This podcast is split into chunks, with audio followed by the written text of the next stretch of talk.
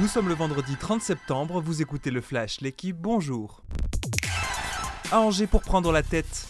Ce soir, l'OM se déplace à Angers en ouverture de la 9 journée de Ligue 1.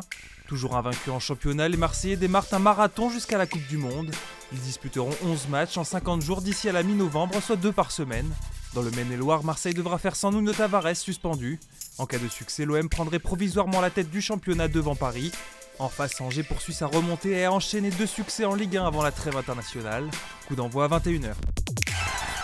Les Français brillent à Tel Aviv, Djokovic facile. Hier, Arthur Rinderknecht est venu à bout de l'Argentin Diego Schwartzmann, 17e joueur mondial.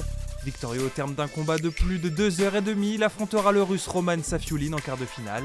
Avant lui, Constant Lestienne se qualifie en disposant du finlandais Emile Russe au vieux Henry et défiera l'américain Maxime Cressy. De son côté, Novak Djokovic a déroulé face à Pablo Andujar pour son entrée en lice. Il sera opposé au Canadien Vasek Pospisil pour une place dans le dernier carré. Vingegaard s'y remet. En lice sur le Tour de Croatie, le Danois a remporté la troisième étape hier. Il devance le Britannique Oscar Onley dans un final spectaculaire. Le vainqueur du dernier Tour de France en profite pour revenir à une seconde du leader, Jonathan Milan. Vingegaard a d'ailleurs confirmé jouer le général en Croatie après la course. Il tentera aujourd'hui de confirmer sa bonne rentrée après avoir renoncé aux mondiaux. À suivre à partir de 14h30 sur la chaîne L'équipe. Une mauvaise habitude mais des promesses.